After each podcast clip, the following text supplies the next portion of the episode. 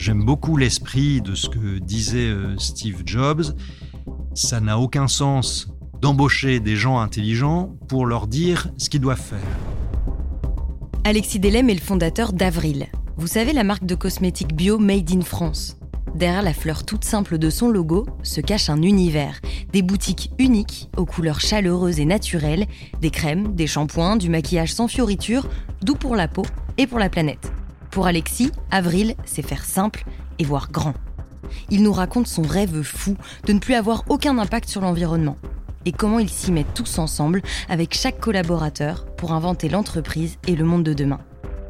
Je suis Grace Leplat et avec Culture d'entreprise, je vous emmène à la rencontre des leaders engagés, des managers éclairés, qui placent l'humain au cœur de leur stratégie et transforment le monde du travail. Bienvenue sur Culture d'entreprise, un podcast proposé par Natif. Bonjour Alexis. Bonjour Grace. Merci de nous accueillir dans vos locaux. Avec plaisir. Et puis déjà, euh, bon anniversaire, puisque je crois qu'Avril fête ses 10 ans cette année. Ah oui, tout à fait. Et on a fêté ça dignement au mois d'avril, hein, puisqu'on est né en avril 2012. D'où le, nom de la marque d'ailleurs, Avril. C'est plutôt le contraire. C'est parce qu'on s'appelle Avril qu'on s'est débrouillé pour commencer notre activité en avril 2012. Donc c'est toi, Alexis, qui a créé cette entreprise, cette marque. Euh, tu partais de rien. Aujourd'hui, Avril, c'est 44 magasins dans toute la France. 12 euh, qui vont ouvrir d'ici la, fin de l'année, c'est ça? Euh, Alors en fait, c'est 47 et pas 12 qui vont ouvrir d'ici la fin de l'année, mais 8 qui vont ouvrir d'ici la fin de l'année. Donc au total, ça revient à peu près au même. c'est ça. Entre-temps, vous en avez ouvert quelques-uns. Alors je te rencontre aujourd'hui pour parler de culture d'entreprise. Et pour moi, une des façons de, jauger la qualité d'une culture d'entreprise, c'est euh, notamment de voir la, la perception qu'a la marque auprès de ses clients. Moi, Avril, c'est une marque que je connais un petit peu. Euh, il m'arrive de me rendre dans la, boutique Avril rue Escarmoise à Lille.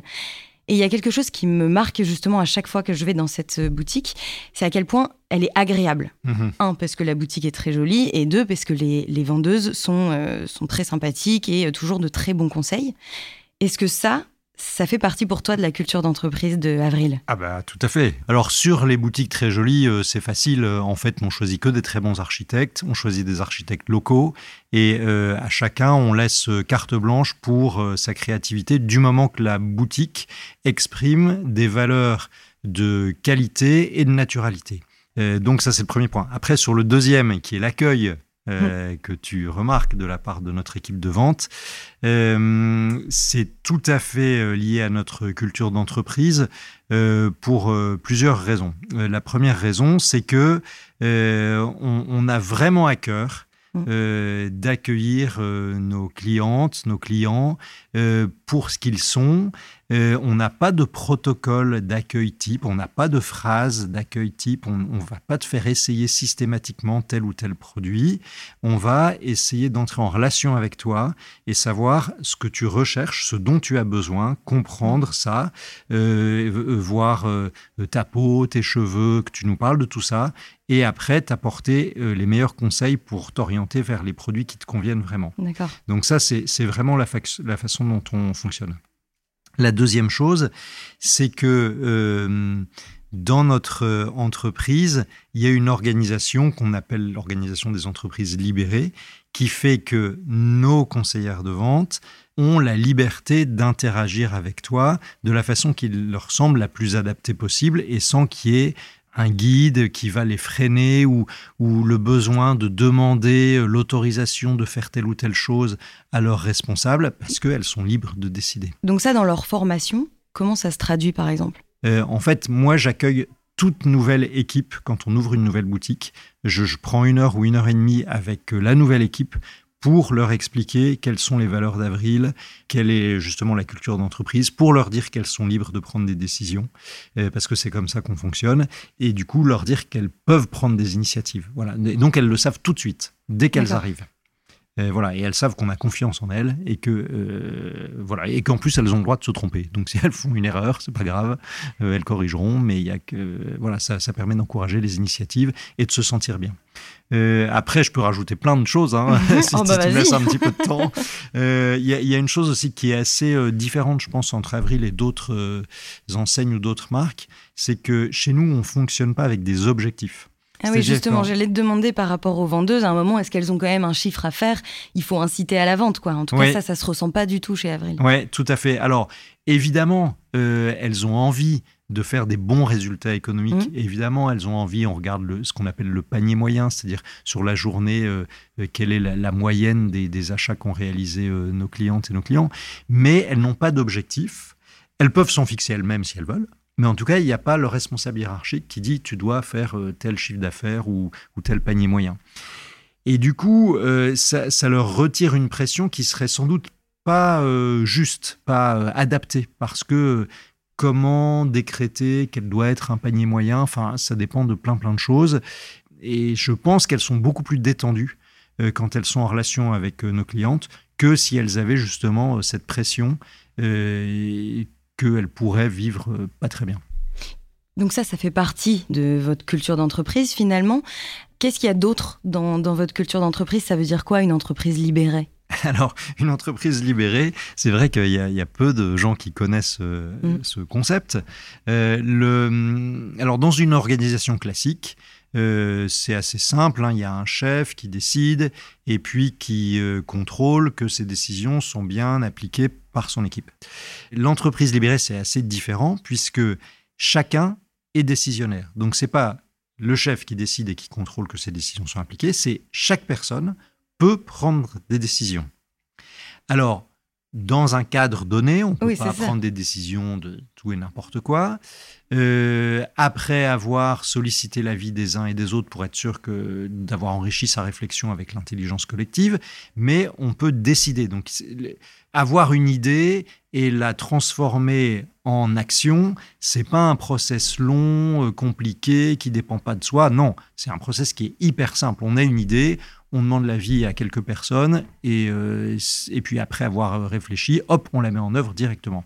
Et, du coup, ça, ça, c'est beaucoup plus motivant mm. pour les équipes, évidemment, puisqu'on on a plus envie d'être acteur que juste exécutant.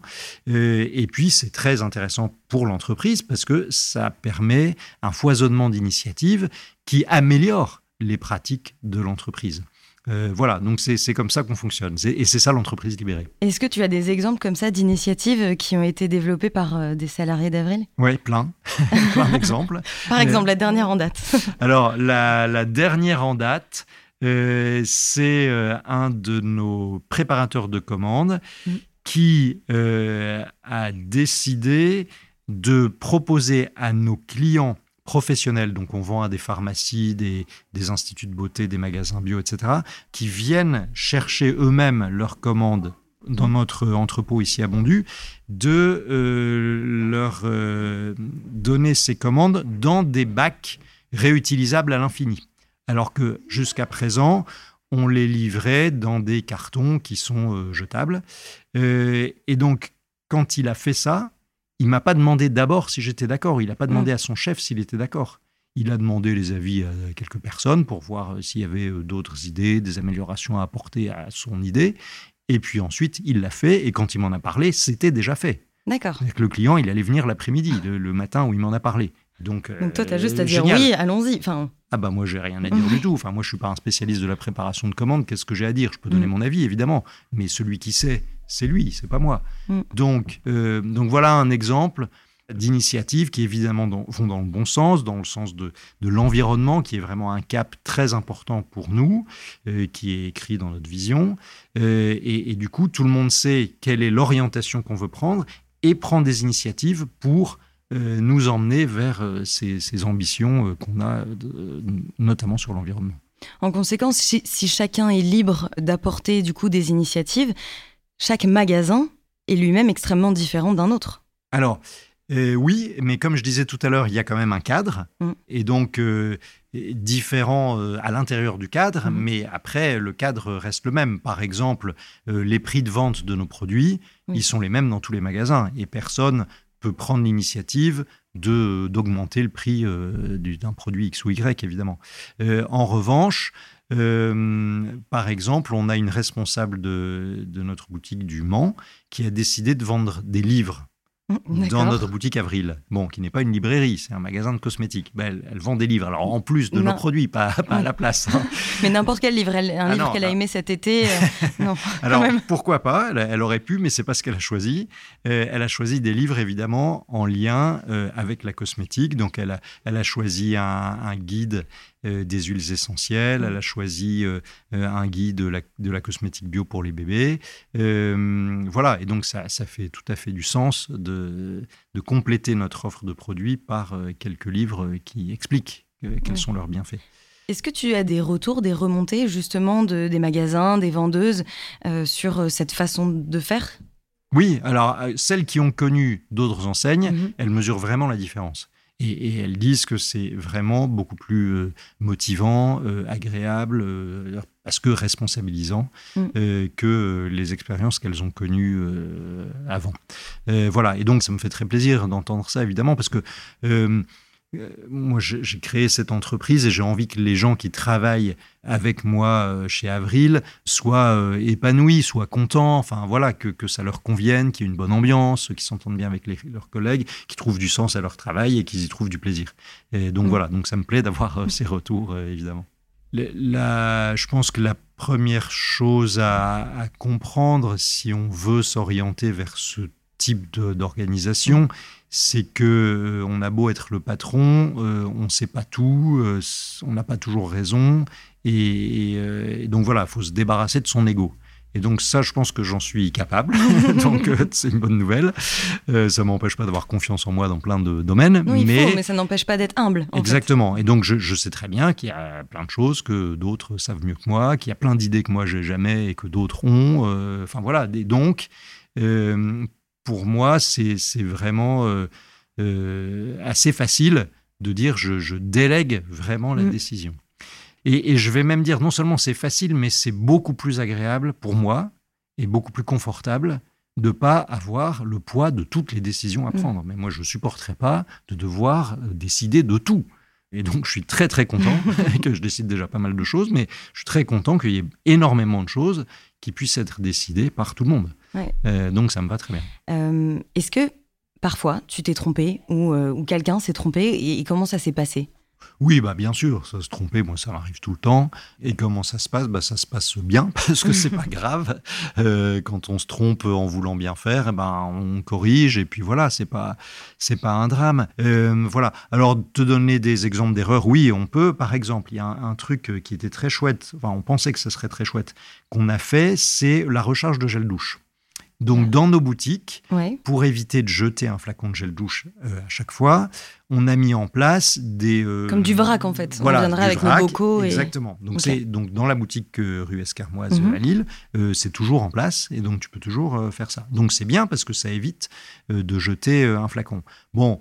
Il se trouve que c'est très compliqué à mettre en œuvre d'un point de vue réglementaire, d'un point de vue euh, enfin, euh, bactériologiques, etc., puisqu'il faut qu'on fasse des tests et tout ça. Et donc, on s'est dit, bah, en fait, c'est dingue parce que ça nous prend une place folle, ça nous prend un temps fou, euh, c'est très compliqué, ça nous coûte cher. donc, finalement, c'était pas une bonne idée, donc on va l'arrêter. Bon, voilà, un, exemple d'initiative mm. qui était plein de bonnes intentions et qui se révèle pas finalement concrètement, pratiquement, une très bonne idée. voilà un exemple, mais il y en a d'autres évidemment. Euh, comment tu as entendu parler de l'entreprise libérée? Est-ce que auparavant, avant de monter Avril, on le disait il y a dix ans, tu travaillais toi-même dans une entreprise déjà libérée? Est-ce que, en tout cas, tu étais autonome? Enfin, comment t'en es arrivé à vouloir euh, développer ce type d'entreprise? Oui, alors euh, c'est une bonne question. En fait, je pense qu'il y, a eu trois, trois étapes. Avant de créer Avril, je travaillais euh, chez Auchan et, j'ai, avec euh, un de mes chefs, parce que j'ai fait des choses très différentes, mmh. euh, j'ai expérimenté une très grande liberté. Et j'ai adoré cette organisation, j'ai beaucoup aimé avoir cette autonomie, parce que bon, voilà, j'aime j'aime l'autonomie, j'aime la liberté, c'est pour ça que j'ai créé une entreprise. Mmh. Et donc j'avais vraiment l'impression d'être chef de mon entreprise au sein d'Auchan. Et donc, quand euh, j'ai créé Avril, déjà naturellement, je me disais, bah, ça serait bien qu'on puisse fonctionner comme ça et que la, liberté que j'ai appréciée, mes euh, collègues euh, mm. puissent en bénéficier aussi. Donc ça, c'est la première étape. La deuxième chose, c'est que quand j'ai créé Avril en 2012, la première personne que j'ai embauchée, c'est une personne qui s'occupait du web.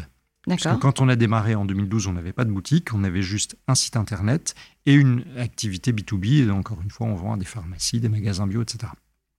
Or, moi, en 2012, j'y connaissais rien au web. Et donc, forcément. Il fallait créer un site web. Voilà, il fallait créer un site web. Et donc, forcément, j'étais bien obligé de faire confiance à la spécialiste web que j'ai embauchée. Et donc, qu'est-ce que j'allais lui raconter sur ce qu'elle devait faire pour le web? Bah, rien, puisque j'y connaissais rien.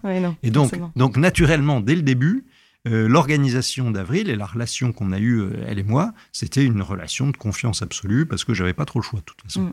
Donc, donc voilà, deuxième chose.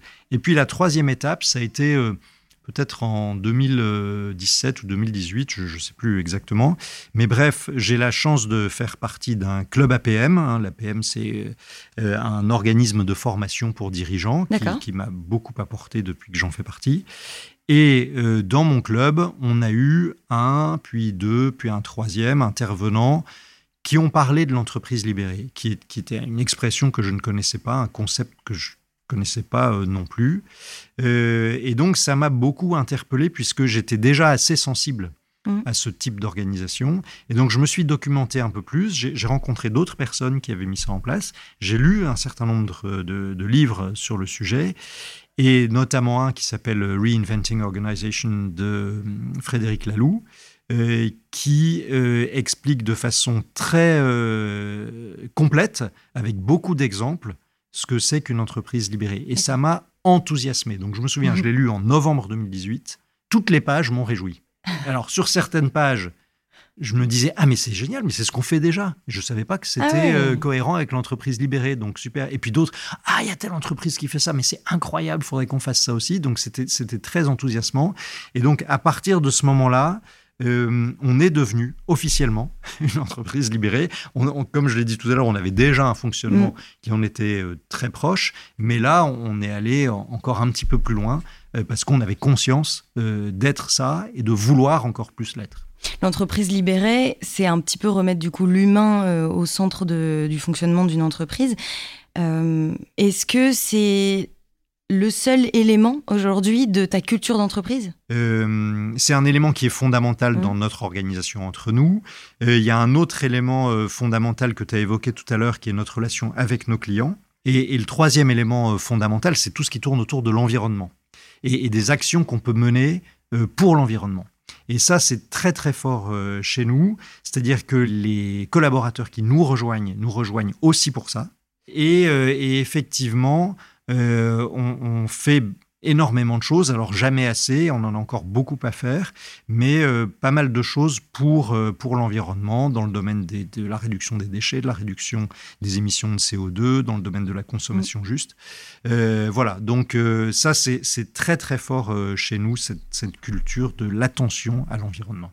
Il y a quoi par exemple? Parce que c'est une chose de dire on est une marque bio, on a envie de s'engager pour l'environnement, mais concrètement on fait quoi? Oui, alors là, là, si tu me donnes un petit peu de temps pour développer, ça, va être important. Euh, j'ai un petit peu de temps Oui, bien sûr, allons-y. Euh, alors, en fait, euh, le fait d'être une entreprise libérée mhm. et de donner la capacité de décision aux collaboratrices et collaborateurs, ça oblige à définir le cap que veut prendre l'entreprise. Je ne peux pas te dire, grâce, c'est toi qui décides, si tu sais pas quelle direction on veut prendre. Tout à fait. Bon, donc il faut définir cette direction et c'est ce qu'on appelle la vision. Donc juste après avoir dit on est une entreprise libérée fin 2018, on s'est dit bah il faut qu'on écrive notre vision. Bon, donc en novembre, en mars pardon 2019, on s'est réunis avec euh, les représentantes de toutes nos boutiques, euh, de, des préparateurs de commandes, de l'entrepôt et euh, évidemment des personnes du siège. Et on s'est dit, qu'est-ce qu'on serait super fier d'avoir accompli d'ici 2029. Donc là, il n'y a pas seulement ta vision à toi, euh, c'est la vision de tout un groupe. ah bah tout à fait, tout à fait. Alors euh, moi je pense qu'une bonne vision, c'est pas la vision du dirigeant, mm. c'est la vision des collaborateurs. Et donc c'était hyper important qu'on se réunisse tous pour dire qu'est-ce qu'on a envie de réaliser collectivement, pas qu'est-ce que le patron a envie de faire et, que vous allez faire demain matin. Non, qu'est-ce que vous vous avez envie de faire. Et, donc, on a euh, réfléchi à ça pendant ce séminaire, euh, pendant deux jours, dans trois grands domaines. Notre relation avec nos clients, qu'on a un peu évoqué tout à l'heure, notre relation entre nous, donc euh, vraiment inspiré de l'entreprise libérée, comme on l'a expliqué aussi, et notre relation à l'environnement. Qu'est-ce qu'on veut faire pour l'environnement et qu'est-ce qu'on veut réussir, qu'est-ce qu'on adorerait avoir réussi d'ici 2029. Et dans ce domaine, on a dit, en 2029, ça serait vraiment incroyable et génial si on réussissait à être zéro déchet, mhm. zéro émission de CO2, euh, à énergie positive, c'est-à-dire émettre ou contribuer à, produire pardon, plus d'énergie qu'on en consomme, et si on pouvait promouvoir une consommation juste. Consommation juste, c'est le contraire de la surconsommation, qui est le, le, mode de société dans lequel on vit et qui nous emmène dans le mur. Voilà, on a défini ces quatre grandes ambitions, et quand on les a définies, on, s'est dit, mais il y a des choses là-dedans qui sont pas possibles. Par exemple, zéro émission de CO2, c'est pas possible. Parce que on a des boutiques dans toute la France, on a des clients, il faut les livrer, et, on les livre avec des camions dont carburant émet du CO2. à Lille, je pense que vous livrez en vélo, non? Alors justement, justement, donc notre état d'esprit en 2019, c'était dire, ok, eh ben même si quelque chose nous paraît impossible, si vraiment ça a du sens pour nous, si vraiment ça nous fait rêver, eh ben c'est pas grave, on va l'écrire. On ne sait pas comment on va y arriver, mais on va l'écrire quand même parce que peut-être que d'ici 2029, des solutions émergeront qui nous permettront mm. d'y parvenir, même si aujourd'hui on se rend bien compte que c'est pas réaliste.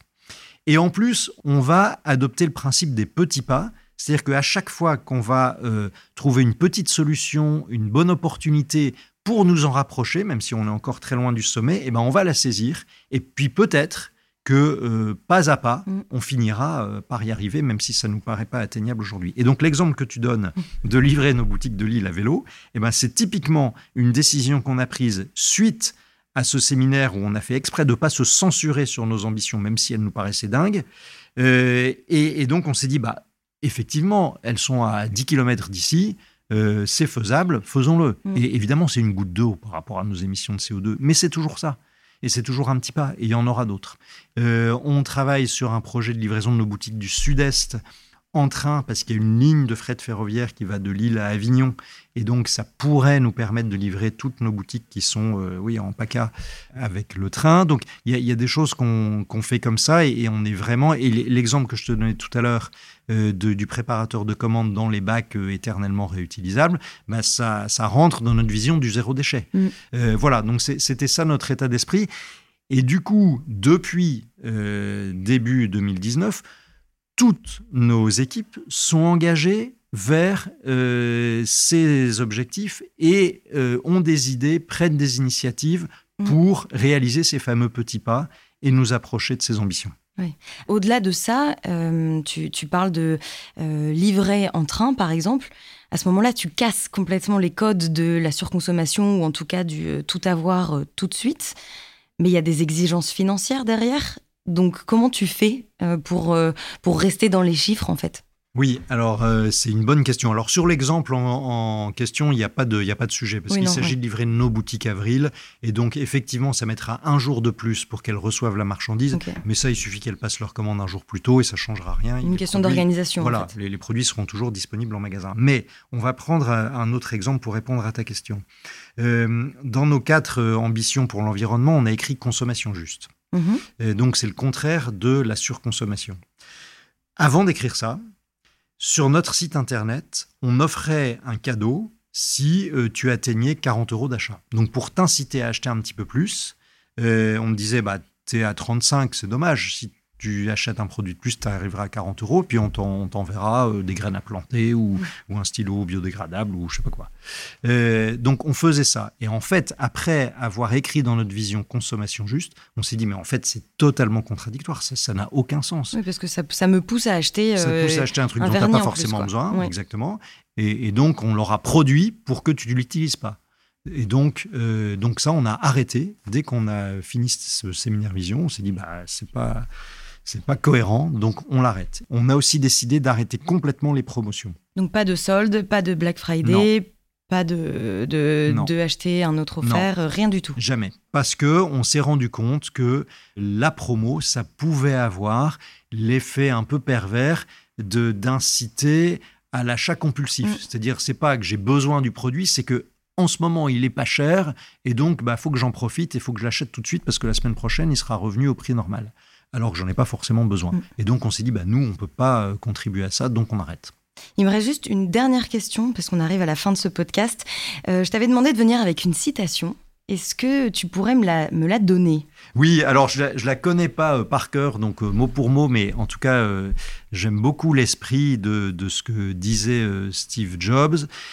En gros, c'est ça n'a aucun sens d'embaucher des gens intelligents pour leur dire ce qu'ils doivent faire. Et, et ça, j'aime beaucoup parce que c'est exactement l'esprit de l'entreprise libérée. C'est-à-dire que les, les embaucher des gens intelligents, ça a du sens s'ils peuvent prendre des décisions, prendre des initiatives. Et finalement, c'est eux qui disent ce qu'il faut que l'entreprise fasse. Voilà, donc je suis tout à fait d'accord avec ça. On grandit ensemble, quoi. Ouais. Bon, bah, merci beaucoup de, Merci, Grace. de, de m'avoir accueilli ici. Et puis, euh, bah, à bientôt.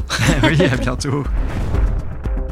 Et merci à vous de nous avoir accompagnés tout au long de ce podcast. N'hésitez pas à le noter et à le partager autour de vous. Je suis Grace Leplat et chez Natif, nous aidons les organisations à renforcer leur culture d'entreprise par l'audio. Rendez-vous sur natif.io.